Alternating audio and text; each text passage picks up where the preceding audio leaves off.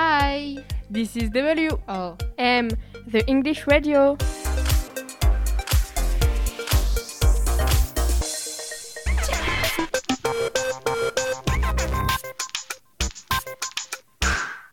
Good morning, ladies and gentlemen, and welcome to Question for a Star.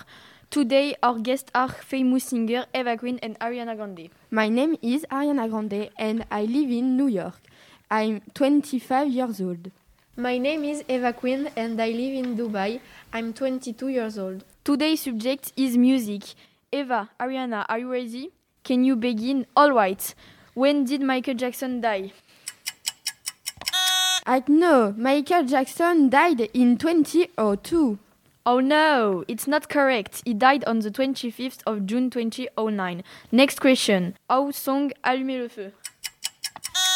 Johnny Hallyday song Allumer le feu. Good, you're right. When was Freddie Mercury born? He was born on the 5th of September 1946. Wonderful. Last question. What song did Shakira and Rihanna sing together? Shakira and Rihanna song Can't Remember to Forget You. Yes, good job. It is the end to Question for a Star. The winner is Eva Queen.